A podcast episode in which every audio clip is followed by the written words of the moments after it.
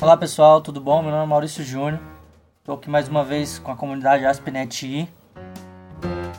Eu gostaria de falar um pouquinho e dar um alerta para quem é profissional de tecnologia, seja em qualquer área, mas que utilize tecnologia, sobre ter uma outra língua. Qual a importância de ter uma outra língua no seu dia a dia, principalmente o inglês. Eu consegui entrevistar uma professora de inglês especializada no assunto, onde eu vou publicar aqui na comunidade da Aspnet. Eu gostaria que você, profissional de TI, ficasse esperto